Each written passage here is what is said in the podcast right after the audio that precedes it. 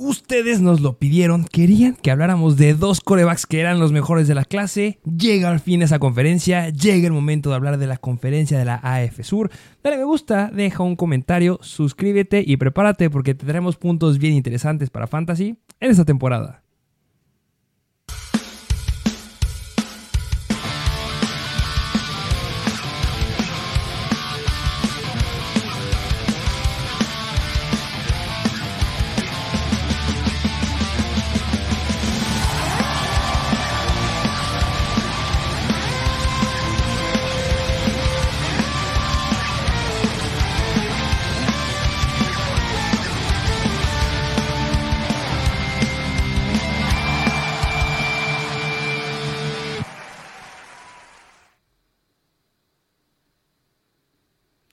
Así es, bienvenidos a un nuevo episodio de Mr. Fantasy Football.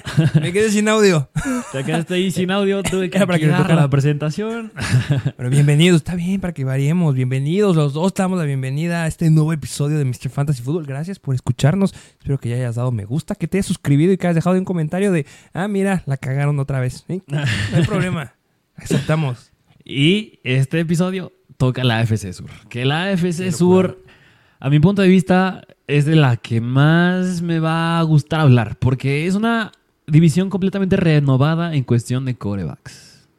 Renovadísima por todos lados. Mm, Corebacks novatos es los corebacks del, del futuro. O sea, justamente sí. la clase de corebacks que empezó a salir con ahí Patrick Mahomes y los ahorita los últimos que están llegando, ah, es una locura. Vamos a empezar Y- a hablar de ellos. ¿Qué te parece? Ya, ¿Para qué le damos? ¿O qué quieres que me vas a preguntar algo? Y no, no, no, mira, ya nada más como detalle, debo decir que en esta división está, yo creo que podría decir mi coreback favorito para Fantasy. Ahorita voy a decir cuál es, pero uno que me gusta. Toma, eh. Yo, yo, yo aventé cuál es el mío. Si sabes cuál es el mío, me pongan en los comentarios y ya están, si están de mi lado, porque yo confío mucho en ese coreback que es favorito. A lo mejor no es como que tan deep eh, thread el mío, como que una opción tan escondida Profunda, como el tan tuyo. desconocida. Sí, sí, sí. Pero pues ya iremos viendo. Vamos a empezar. ¿Qué te parece Vámonos si empezamos con el primer equipo? Te voy a dejar que lo introduzcas tú. ¿Qué equipo vamos a hablar en primer lugar? Vamos a hablar de los mismos Indianapolis Colts al comando de, pues se dice por ahora que es Garner Minshew, pero pinta ser Anthony Richardson. No queríamos, ni pusimos nosotros a Gardner Minshew porque no la compramos. No compramos que vaya a ser Gardner Minshew. Sabemos que va a estar al comando de Anthony Richardson. Uh, mucho calar de los Colts. Sí, un Cam Newton 2.0, Anthony Richardson, que, eh, eh, mira, si no saben nuestra opinión y el análisis completo de Anthony Richardson, pueden ir a ver nuestro canal o donde esté- estés viendo el episodio donde se lo dedicamos a hablar de los prospectos del draft. Y entre ellos hablamos de Anthony Richardson y, en pocas palabras, es un quarterback dual threat, está en Florida y... Pues es un Cam Newton 2.0. Tiene el tamaño, tiene el atleticismo, tiene un, uno de sus puntos a favor más grandes de Anthony Richardson es el brazo, la fuerza en el brazo que tiene, es decir, tiene mucha potencia y ahí puede venirle bastante bien a los wide receivers que sean deep threat. Justamente, los Deep Threats son los claros ganadores de la mano de Anthony Richardson. Cam Newton 2.0 y Cam Newton cuando empezó el NFL era una locura. Físicamente puede ser muy bueno. Yo la verdad, cuando vi ese pick, no era mi favorito, el spot favorito al que pudiera llegar no eran los Colts. No, ahorita tú me dirás si crees que sí es un buen lugar los Colts. Para mí eran los Detroit Lions. Yo consideraba que Anthony Richardson era un coreback que necesitaba pulirse atrás de algún coreback que fuera más experimentado. No estoy diciendo que Jared Goff es el gran maestro de la vida, no. Pero tiene mucha más experiencia que, que muchos otros y le puede dar una muy buena escuela. Y un Anthony Richardson más maduro porque se me hace que está llegando bastante, bastante joven. Eh, no tan joven como lo llegó Trey Lance en su momento, pero sí joven. Hablo en experiencia en partidos pero sí le hace falta mayor cantidad de repeticiones, mayor cantidad de situaciones complicadas, aprender del fútbol de la NFL para que fuera un quarterback más completo en años futuros. Llegó Sí, a los Colts y va a ser el número uno. Que justamente el problema, el pero de Anthony Richardson es que tiene muy poca experiencia en college. Sus snaps, su cantidad de snaps fueron bastante limitadas en comparación a pues a Hendon Hooker, a Bryce Young, a C. Stroud y a los otros corebacks. Así que Anthony Richardson, yo creo que en fantasy podría agarrarlo, pero no como mi coreback titular. Nada más esperando que pudiera tener ese upside, porque claro que lo tiene cuando se trata de un coreback que es dual threat, que puede correr y lanzar. Es difícil no proyectar que tiene mucho upside. Le puede salir muy bien a los Colts, ¿eh? Le puede salir perfecto y puede llegar a ser y cumplir lo que estaba proyectando. Yo veo complicado que sea su primera temporada. Yo sigo apostando en que el que tiene, eh, bueno, no, no el que tiene las mejores herramientas, porque yo creo que de los novatos que tienen mayores herramientas es Anthony Richardson, pero que tiene mayor cantidad de talento para poder brillar, porque aunque parezca no tan probable, yo sí creo que es Bryce Young. Yo sí creo que es bastante inteligente. Sé que es muy, bastante chiquillo, pero la puede romper bastante bien. Entonces yo más pongo ahí como que mi apuesta. Pero bueno, Anthony Richardson, si quieres agarrarlo, puedes agarrarlo. Yo considero que es complicado igual que tú porque hay muchas opciones de coreback esta temporada y si vas a apostar, apuesta por uno que tenga más experiencia a mi punto de vista y vas y no quieres tener un coreback que lo vas a tener en tu banca, que de repente va a hacer buenos puntos y no lo vas a querer soltar, pero te está quitando un lugar y de repente se te lastimaron tus dos corredores titulares, tú necesitas agarrar a alguien, pero no quieres soltar a Richardson, entonces complicadillo. justamente. Corredores. Vamos a hablar de los corredores de los Indianapolis Colts, en donde está Jonathan Taylor, está Zach Moss, Dion Jackson y el nuevo Evan Hull. Ah, el famosísimo Jonathan Taylor, que mira, Jonathan Taylor la temporada pasada nosotros dijimos no lo agarran en primer pick, se vieron los resultados, ese tenía que ser Christian McCaffrey y le cayó de perlas que llevó a los 49ers. Pero Jonathan Taylor no quiere decir que no sea un running back bueno y que sea malo y que no lo tengas que agarrar en fantasy. Yo creo que vale la pena Jonathan Taylor, claro que sí, pero en el lugar correcto. Es decir, yo creo que sigue siendo un running back de primera ronda, pero personalmente a mí me gustaría más tener un wide receiver, háblese como un Jamar Chase, o incluso podría decir que Cooper Cup, no lo sé, pero Jonathan Taylor, no sé, como que tiene algo que no. yo la verdad lo mando bien, bien abajo. Prefiero apostar 100% este, bueno, ahora te voy a hacer pregunta. Eh, ¿Prefieres tener a Tony Pollard o a Jonathan Taylor? Ay, Tony Pollard, 100%. con Barkley o Jonathan Taylor. Mira, fíjate que ahí ya empieza más la duda. Y yo creo que en ese caso me voy con Saquon. Igual, me voy con Saquon. Una que yo la tengo un poquito más apretada. Este, Ramondre Stevenson o Jonathan Taylor. Para que veas dónde lo estoy poniendo, ¿eh? ok, eso sí es muy abajo. Yo creo que en ese sí me voy con Taylor. Ya, y yo a lo mejor y sí apostaría por Ramondre Stevenson, considerando que tienen puntos bastante similares y la cantidad de cosas que llegó a hacer. Si vemos los puntos en fantasy que llegó a meter este Ramondre Stevenson y este Tony Pollard, son bastante similares. Bastante, bastante similares. Este, um, déjame ver si ahorita encuentro la cantidad de puntos que metió, pero bastante similares comparándolo con Tony Pollard y eso que no tuvo la cantidad de oportunidades de touchdown que llega a tener Tony en este caso, lo que llegaba a tener mucho este Ramondre Stevenson eran oportunidades por aire. Tenía una cantidad estúpida de targets y para, mi punto de vista los Patriots no jalaron a nadie relevante que le pueda quitar oportunidades. Entonces, considerando que ya vimos lo de Jonathan Taylor que llegó a ser, ya vimos que llega un nuevo coreback que tiene potencial terrestre y hemos visto cómo le afecta a los, los corebacks terrestres a los corredores y ya vimos que apostaron por elementos importantes en el ataque aéreo, para mí cae muchísimo Jonathan Taylor y es un corredor que yo no voy a apuntar para nada en ninguno de mis drafts porque la gente se le va a estar llegando todavía como un top 5 de corredores. Y mi top 5 en ni cerca está Jonathan Taylor. Mi top 5 es McCaffrey, Eckler, Pollard, Shaquan Barkley y Villan Robinson. Ese es mi top 5. Y ahí Jonathan Taylor se va hasta el noveno décimo lugar. Sí, y, mira, no está de más mencionar que estos Colts pues tienen nuevo head coach, que es Shane Station, que era el, el, ex coordinador ofensivo de los Philadelphia Eagles. Y, no, o sea, y lo menciono porque en los Eagles, pues Miles Sanders no solía tener, tan, o sea, sí tenía volumen, pero solía rotarse con o Boston Scott o con Kenneth Gainwell. Y yo creo que sí veo probable que Zach Moss tome ciertas repeticiones, es, a incluso de un Jackson que la temporada pasada Dion Jackson llegó a tomar los zapatos de Jonathan Taylor bastante bien en una o dos semanas. Y ojo también, el head coach que logró o que tuvo la mayor cantidad de RPOs en el 2022 fue justamente este Stitchen. Y es el que llega ahorita a los Colts. Le va a dar una gran cantidad de RPOs a quién? Obviamente a Anthony Richardson. Por eso les está colocando ahí. Y eso significa que le va a quitar volumen a Jonathan Taylor. De verdad, viene otra vez, va otra vez. No agarren a Jonathan Taylor. Si hay alguien que agarra a Jonathan Taylor, lo va a querer agarrar en el primer, en el primer round. Y yo, Jonathan Taylor, lo aviento casi al final del segundo round. Y ni ahí a lo, mejor al final del segundo round ya lo consideraría. Pero en verdad, háganos caso. Jonathan Taylor ya fue. No es el Jonathan Taylor del 2021. Ya fue. Ya pasó su momento. Y ahorita tiene todo en contra para que no salgan bien las cosas. Sí, justamente. Así que, pues sí, piénsenla dos veces si están considerando agarrar a Jonathan Taylor. Por eso nos ven, para estos consejos. No agarren a Jonathan Taylor. No agarres a Jonathan Taylor, por favor. Así es. Eh, wide receivers. Llegan nuevos elementos aquí en el ataque aéreo de los Indianapolis Colts. Michael Pittman sigue siendo wide receiver número uno. Sigue estando Alec Pierce. Y ahora llega un nuevo wide receiver, Josh Downs. Y también llega otro nuevo wide receiver que estaba en Buffalo, Isaiah McKenzie. ¿Cómo ves este core de wide receivers? Mira, lo que me gusta al hablar de que Shane Stitchen llega aquí a los Indianapolis Colts es que alguien va a tener que tomar el rol que tenía AJ Brown, el uso que le daba AJ Brown. Y ese yo creo que puede ser Michael Pittman, pero el que yo creo que no se despega tanto que pudiera tener chispazos es precisamente el novato Josh Downs. Justamente lo acabas de decir bien. Este, em, para que se den una idea de mm, Josh Downs y que sepan por qué vamos a estar hablando mucho de él y por qué para mí igual, como ya lo llegué a decir, de, este Jonathan Mingo, va a ser un jugador que voy a estar hablando mucho en, en, los sleepers o jugadores que van a estar bastante profundos y la gente no va a considerar. Josh Downs para mí es uno de ellos porque justamente el coach de wide receivers le llegaron a entrevistar antes del draft y le llegaron a preguntar, oye, para ti, ¿cuál es el mejor wide receiver de la clase? ¿Cuál fue su respuesta?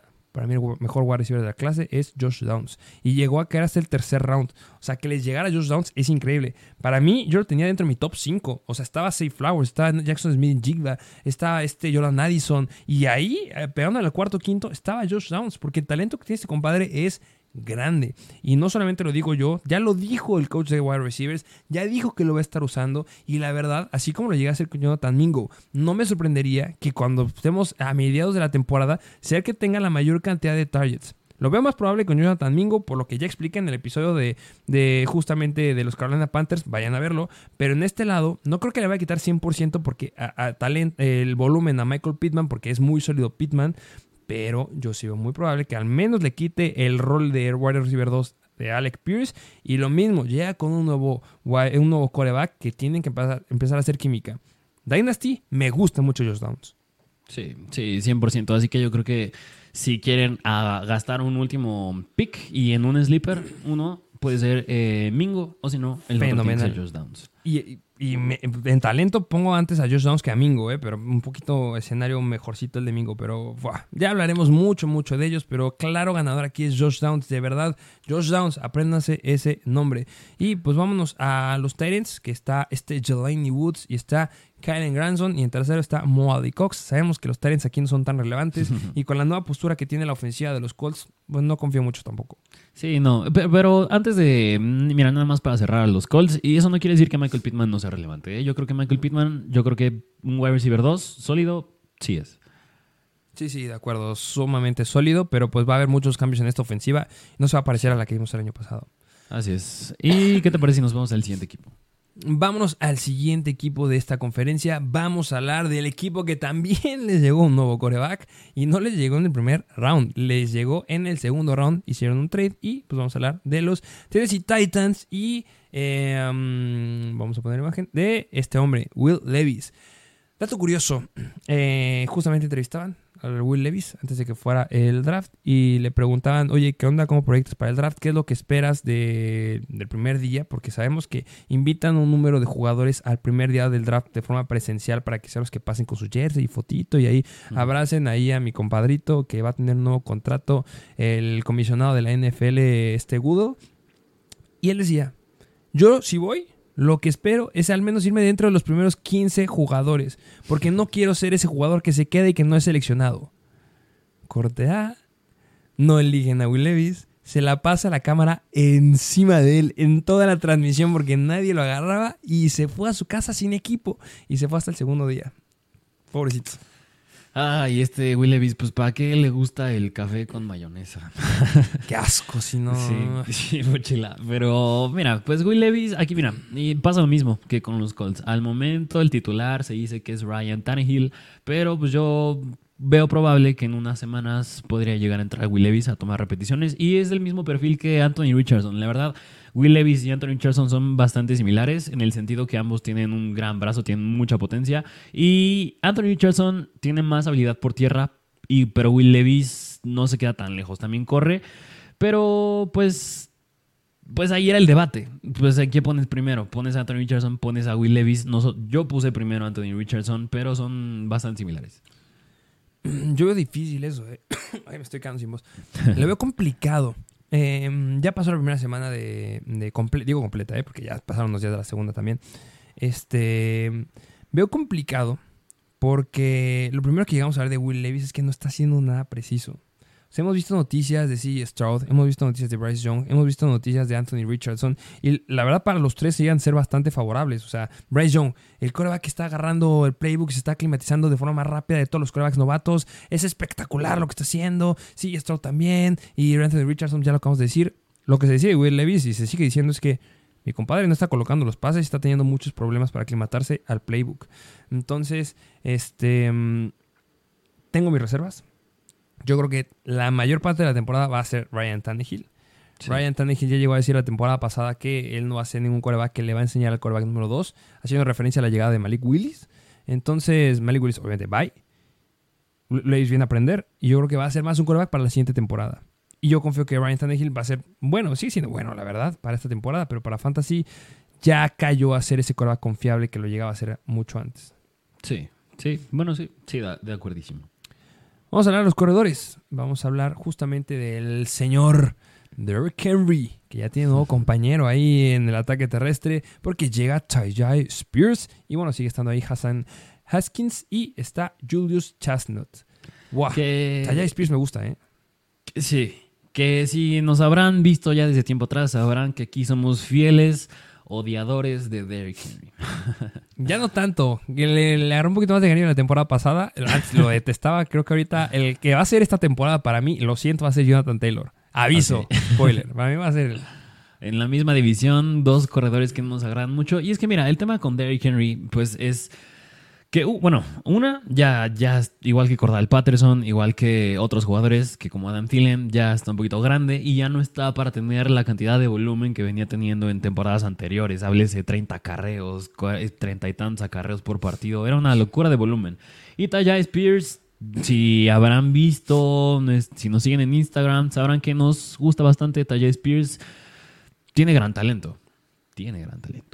No es de los corredores que justamente forma parte, y lo llevamos a los episodios, de este, esta división del Pac-12. No es de esos corredores que están justamente compitiendo contra los mejores, pero fuera de este, de este, de este, de este número de equipos, es increíble lo que está haciendo Tajay Spears. De verdad tiene grandes números, tiene highlights espectaculares. No sorprende que se haya ido un buen equipo. No sorprende que lo hayan jalado de una forma no sumamente temprana, porque la verdad no significa, tampoco significa que era el mejor corredor de la clase, ni el segundo ni el tercero. Esos ya saben quiénes son. Pero sí, 100% válido que se lo hayan llevado del tercer round. Llega a aprender justamente Derrick Henry, que justamente lo dijiste bien. Ya es grande. Ya llegamos a ver cómo llegó a flanquear la temporada pasada. Este. eh, en un partido que se iba a perder la semana 17 y también pues la mayor cantidad de la temporada 2021. Ya vimos cómo la temporada pasada le llegaron a dar todavía partidos de más de 30 carreos, pero solamente fueron dos partidos de más de 30 carreos en comparación con otras temporadas donde veíamos una mayor cantidad de partidos este, consecutivos de más de 30 carreos. Ya llegamos a ver cómo llegó a flanquear en fantasy dando solamente 5 puntos, 8 puntos. O sea, ya no es sumamente constante. ¿Sigue siendo bueno? Sí. ¿Sigue estando dentro del top 10? Sí. ¿Sigue estando dentro del top 5? El mío no. Y yo creo que tuyo tampoco, porque hay muy buenos elementos ahorita. Tajay Spears es a futuro. En Dynasty, lo mismo. Me gusta Tajay Spears porque va a futuro. Y sabemos cómo los equipos desechan a los corredores que llegan ya a cambiar. Y ya lo dije, los Saints van a de- deshacerse de Alvin Camara. Era irreal Alvin Camara, pero llega su momento. Ya llegó el momento de Zeke Elliott y va a llegar pronto el momento de Derek Henry. Y va a ser el momento de Tajay Spears. Y deben de darle volumen y deben darle oportunidades. Y si cae alguna lesión de Derek Henry, Tajay Spears es opción. Y yo me atrevería ya a lo mejor y considerar a Derrick Henry como Dalvin Cook, que tú lo dijiste en el episodio este pasado. Agarra el paquete, agarra el back 2. Se rompe, te va a dejar desnudo. Entonces agarras a Derrick Henry y yo creo que a esta temporada Tajay Spears también ya es obligatorio agarrarlo. Sí, sí, de acuerdo. Y por eso mismo yo prefiero por no agarrar a Derrick Henry. Sí, no, hay muy buenos elementos. Tony Pollard se va a estar yendo después de Derrick Henry y va a dar mejores números. sí, justo, precisamente. Wide receivers. ¿Qué me puedes decir de este core de wide receivers que está al comando ahora de Traylon Brooks, que esperemos que ya no se lastime, su segunda temporada? Está este Nick Westbrook y quién? Está Kyle Phillips y llega Chris Moore. Ay, pues mira, aquí, mira, con los Titans nunca, nunca han sido muy famosos por tener wide receivers que sean bastante atractivos para fantasy. En su momento lo era AJ Brown, Julio Jones, como que lo trató de hacer. Y Traylon Burks, yo creo que mm, mira, yo lo meto muy similar a Drake London. Es decir, un wide receiver, un wide receiver 2, sólido, porque va a tener los targets, va a tener volumen. Ryan Tannehill tiene que lanzarse a él, o sea, Will Levis. Va a tener que tener alguien a quien lanzarle. Ese es Traylon Burks.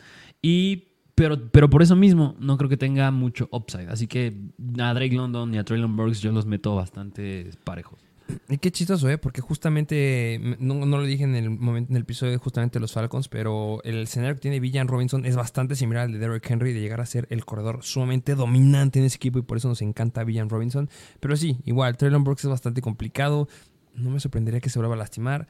Y si hay algo relevante que decir de este core de wide receivers o del ataque aéreo, es que se ha visto que Ryan Tannehill con los wide receivers, o más bien el playbook, está enfocado un poquito más a lanzarle a Traylon Burks y también a Chigosimo Conquo. Entonces, no me sorprendan que sean los dos elementos que se queden con la mayor cantidad de targets. No estoy confiado en asegurarlo. No te puedo decir que va a tener una gran cantidad de targets este Traylon Brooks para que vayas por él para un wide receiver 1 o wide receiver 2. Yo si lo agarro sería para arriesgarlo como un flex porque no ha sido constante y no hay nada que me asegure un piso con, con el buen Brooks. Sí, justamente. Y lo que hablabas de Chigosimo Conco, a mí se me hace bastante. Mm, yo creo que lo podría meter como un sleeper de Tyrant. Se me hace bastante bien. Cuando la temporada pasada, cuando llegó a tener buenas actuaciones, lo hizo bastante bien. Sí, justamente, Ocon encuentra como un buen sleeper el área de Tyrants y pues bueno, hay noticias que lo están respaldando y si la temporada pasada llegó a ser el caso de este, el Tyrant que está con Chicago, este... Colquemet. Con Colquemet, yo creo que esta temporada va a llegar a ser este Chigosemo Conquo. Entonces también un nombre para que tengan bastante, bastante presente a lo largo de los sleepers y pues de la temporada. Así es. Cambiamos de equipo. Siguiente equipo vamos a hablar de otro quarterback nuevo. El quarterback se fue en segundo lugar. Vamos a hablar de los Houston Texans y CJ Stroud.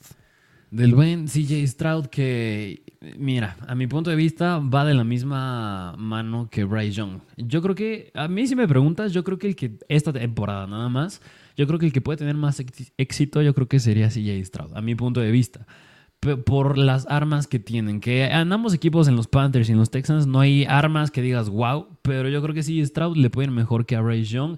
Pero eso no quiere decir que lo agarraría en fantasy. Es decir, si lo agarra en fantasy sería porque esperaría que tenga ese upside que prometen los novatos, pero no por seguridad. Sí, de acuerdo. Será un poquito pulirlo más. Y va mucho de la mano. Yo sigo considerando que puede llegar a ser más este Bryce Young.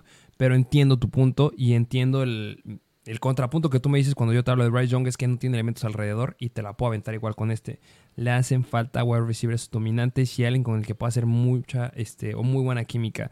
Este, mm, vamos a hablar ahorita de los corredores, ¿qué te parece? Que son un poquito más relevantes en el área de fantasy. Está Demeon Pierce, el favorito de muchos eh, en la temporada pasada. Gran pick, eh, de los mejores picks en la primera mitad de temporada. Después se cayó.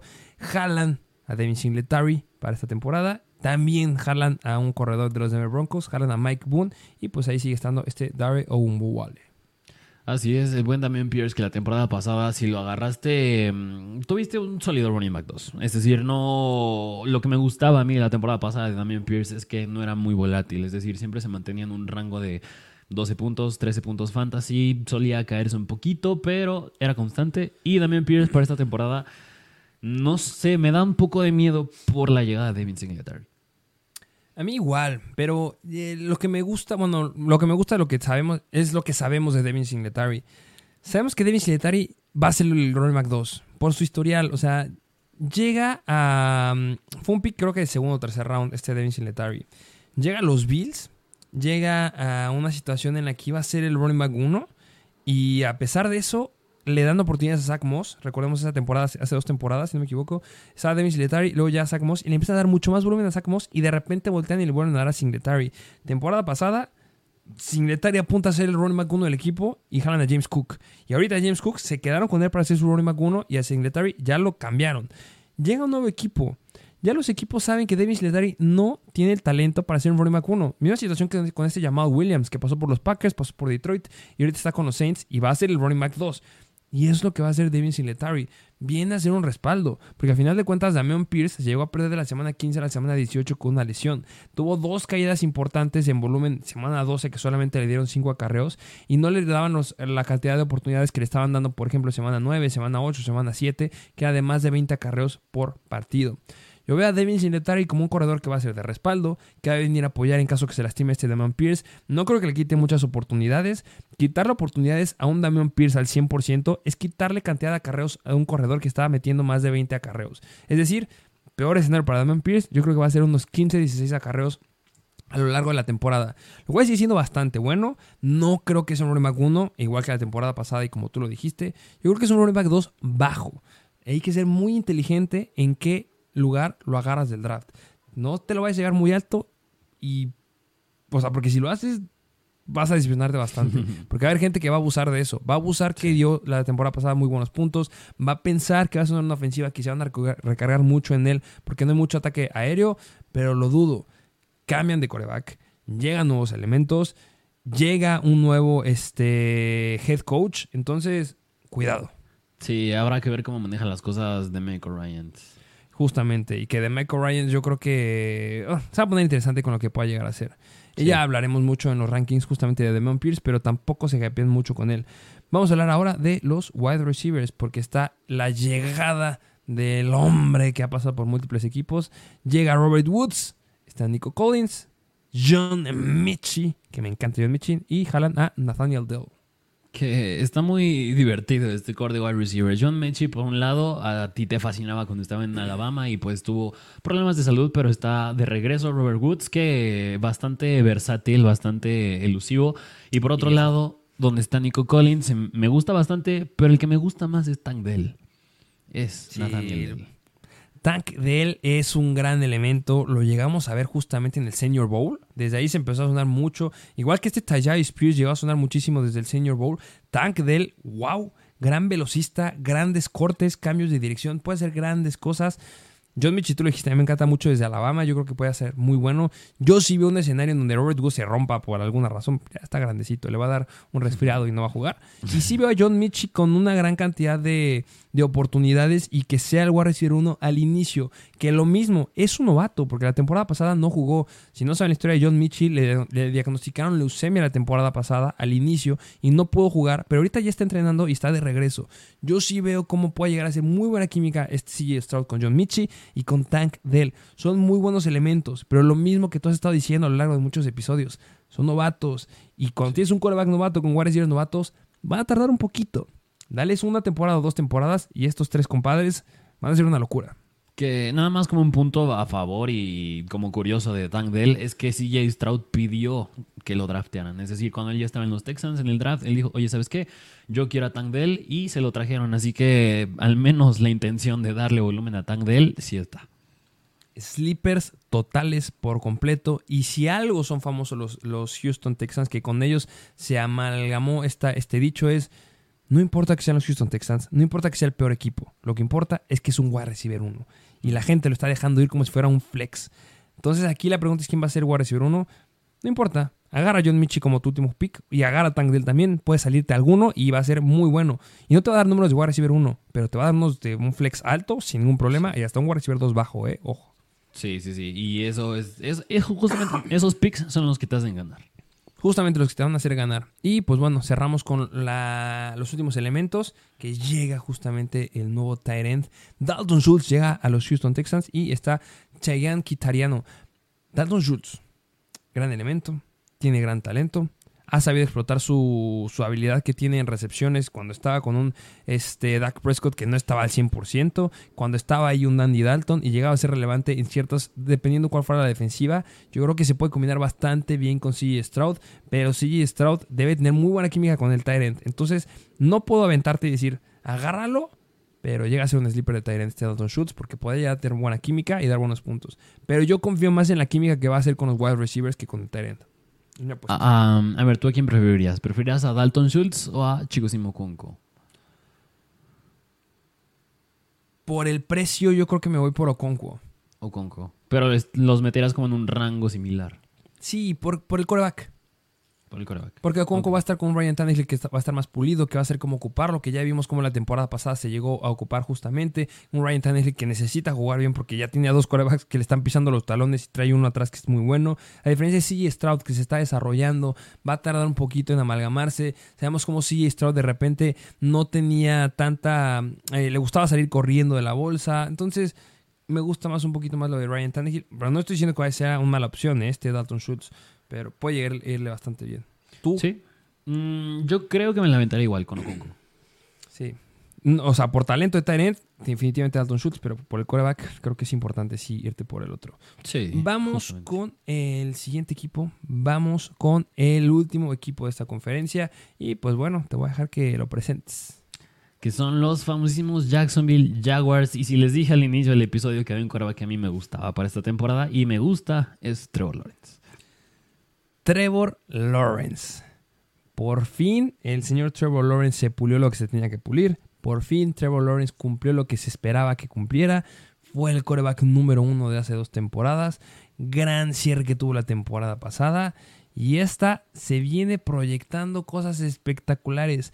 Me encanta igual que a ti, pero yo ya dije cuál es mi coreback en el que voy a confiar y que voy a estar apuntando. Pero sin lugar a dudas, en el segundo que tienes que empezar a buscar es Trevor Lawrence, porque lo que se viene con este hombre, wow. Sí, que justamente em, en el episodio donde hablamos de la AFC del norte, me parece que fue, donde hablamos de Joe Burrow. Yo dije que del, perfil en el que está Joe Burrow, en el rango en el que están corebacks como él, y ahí entra Justin Herbert, y ahí entra Trevor Lawrence, a mí ese, ese paquete de corebacks es el que a mí me gusta seleccionar en fantasy, porque no, no gastas mucho por ellos y tienen buen upside y son bastante sólidos. Y Trevor Lawrence me gusta aún más esta temporada porque siento yo que está infravalorado y porque le trajeron muy buenas armas.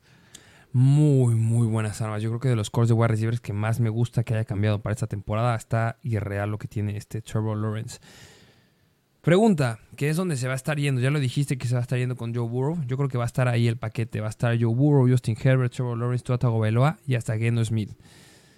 ¿Tú preferirías ir por Trevor Lawrence o por Joe Burrow?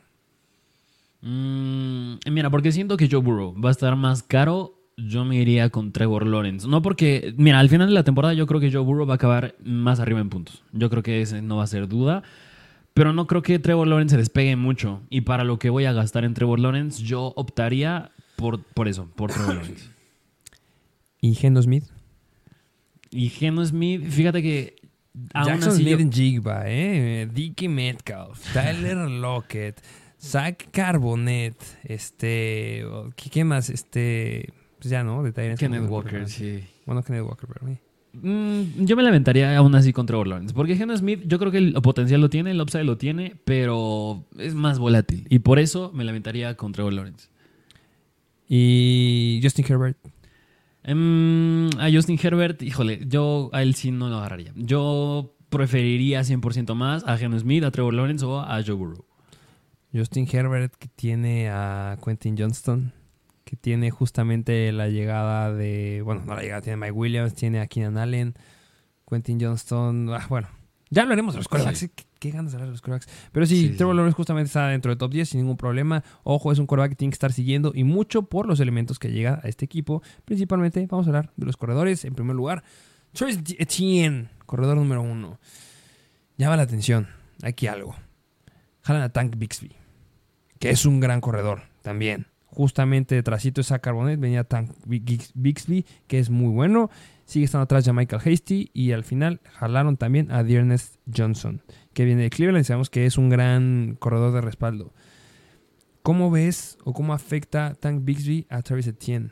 ¿Crees que lo afecta? ¿Crees que no lo afecta? ¿Crees que cambia, que no cambia? ¿Cómo ves mm, esto? Yo creo que, mira, le trajeron a Tank, a Tank Bixby por algo, siempre me cuesta muy decir su nombre. A Tank Bixby, yo creo que lo trajeron por algo, pero este sigue siendo el backfield de Travis Etienne. Yo creo que Travis Etienne sigue siendo el running back 1. Tank Bixby, yo creo que lo trajeron porque es un perfil complementario a Travis Etienne. Tank Bixby es más físico, se, se, deja más ir, es más completo en cuanto a cualidades físicas y por eso yo creo que es más un complemento para Travis Etienne. Háblese que yo creo que a Bixby lo podían meter en oportunidades de corto yardaje, zona de gol y lo demás, es decir, situaciones de tercer down, este, situaciones aéreas, este, como más un running back aéreo, ese sería Travis Etienne. Sí, de acuerdo.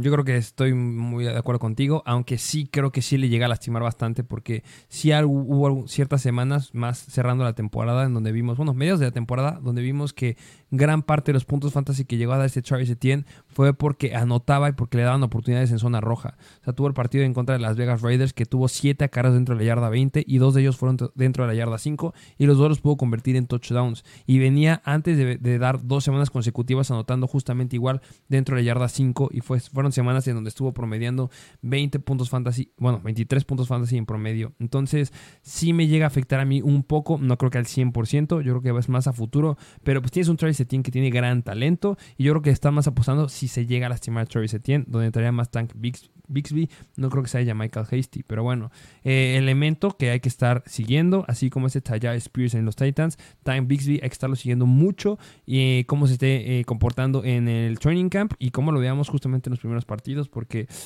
podrá complicarse un poquito para Etienne. Yo creo que lo baja uno o dos lugares en mi ranking, pero pues sigue siendo gran elemento. Así eh, Wide receivers. Vámonos a los wide receivers. compadres. Mira, yo creo que es de mis core de wide receivers favoritos en cuanto a que todos me gustan. Es decir, Christian Kirk, Calvin Ridley, Say Jones, hasta incluso Jamal Agnew. Ah, bueno, que llama Agnew ahí. Pusimos a Parker Washington porque lo jalaron, este, pero sí está ya este Agnew ahí. Así es. Calvin Ridley, el mejor wide receiver que tenían los Atlanta Falcons, que se puso a apostar y se perdió la temporada pasada, regresa renovado y lo que, se se está diciendo en los reportajes y en los reportes de los entrenamientos es que es el que se está separando claramente los demás wide receivers, que claramente es el mejor elemento que tienen por aire ahorita los Jaguars y que va a ser el wide receiver uno de Trevor Lawrence y que está formando buena química. Que justamente mi pero con Calvin Ridley es que ya lleva bastante rato sin jugar en la NFL debido a sus suspensiones y ahí podría yo ponerle el pero de que no regrese al nivel en el que estaba. Ese sería el único pero que le pongo, pero sin duda alguna, suponiendo que regresara con el mismo talento y la misma producción que tenía cuando estaba en los Falcons, para mí es un wide receiver 1. Es que lo era, o sea, es que si vemos lo que hacía con los Falcons, temporada del 2020 estaba promediando 19 puntos fantasy por partido, considerando que tuvo varias semanas que se llegó a perder, dos semanas específicamente, pero dio semanas de 34 puntos fantasy, luego 29 puntos, luego 16, 21, 18, 18 y cerró la temporada con 26, 32 y 17 qué locura lo que llegaba a ser Calvin Ridley cuando nadie estaba atrás de él, cuando era un deep threat total. Sabemos que también estaba una ofensiva que era 100% ataque aéreo, ojo que era lo que estaban apuntando los Atlanta Falcons, pero veo cómo Trevor Lawrence lo puede llegar a hacer sin ningún problema también aquí y es un gran elemento, la gente lo va a infravalorar y tiene un techo bien alto, este sí, es muy alto el techo que puede llegar a tener este Calvin Ridley. Que yo creo que, mira, haciendo la comparación de Trevor Lawrence con Joe Burrow, yo creo que pudiera darse un escenario bastante similar al de los Bengals. Es decir, que Calvin Ridley sea un Jamar Chase y T. Higgins sea el Christian Kirk de aquí. La diferencia ya está en el Tyrant. Pero hablando de wide receivers, es, yo creo que podría ser un escenario bastante similar. ¿Por qué lo dices? Porque tiene mejor Tyrant los Jaguars. Así es. Justamente a quien tiene de Tyrant, pues Evan Engram, que hizo muy bien las cosas la temporada pasada y se ganó una extensión de contrato para, para, futuras temporadas. Y jalan a otro Tyrant, Brenton Strange. Tiene elementos por todos lados Trevor Lawrence. Entiendo 100% lo que dices, que es tu coreback favorito para agarrar en fantasy. Sí, y, Evan Engram, yo creo que... Mm, mira, Evan Engram a mí se me hace muy buen end, aunque... Bueno, no, es que no hay un pero. yo sí lo meto en un rango de que puede acabar en el incluso top 5 rascándolo al final de la temporada. Sí, 100%. A lo mejor eh, el pero podría ser que la llegada de Calvin Ridley. Sin Calvin Ridley, Evan Engram podría llegar a estar ahí bastante seguro. Yo creo que justamente cuando estamos planteando los, los puestos o los bloques que hay de Titans, eh, Evan Engram, por lo que dice la gente y por el dicho popular, es justamente del, del último paquete de Titans, pero es el primerito. O sea, está a nada de ir a los 100% seguros. Para mí lo es. Es un Tyrant 100% seguro. Para la gente no lo es. Y justamente por eso es un gran valor lo que puedes llegar a tener si es que lo llegas a tener ahí en Fantasy. Tyrant que no muchos van a voltear a ver porque no es un nombre que sea como que wow, súper relevante. Lo llegó a hacer en su momento, ¿eh? eh ojo, el Tyrant que tiene la mejor temporada de novato, quitando la de 1960 y pico de un Tyrant de Chicago que ni me acuerdo de su nombre, es Evan Engram. La mejor temporada de novato la tiene él y ahorita puede llegar a hacer cosas muy grandes con este Trevor Lawrence para que lo consideren. Así es. Y pues bueno, esos fueron los jugadores de la conferencia del día de hoy. Así es, aquí tienen esta conferencia bastante interesante, bastante renovada, como les dijimos, en la posición de corebacks para los cuatro equipos. Y como siempre, pues dejen en los comentarios qué más les gustaría seguir viendo, qué otro análisis, a qué más quieren que le demos profundidad, si quieren que ya empecemos a hacer rankings, si quieren que hagamos otro tipo de contenido, mock drafts incluso, ya los podemos empezar a hacer ya que ya los equipos están establecidos. Y los invitamos a ustedes también, ¿no? Sí, sí, sí. Los comentarios armamos un, un en vivo con ustedes y armamos un, un pequeño mock draft ahí. Así es. Denle me gusta, suscríbanse. Muchas gracias por escucharnos. Y pues bueno, no tenemos nada más que agregar. Gracias por escucharnos y nos vemos a la próxima.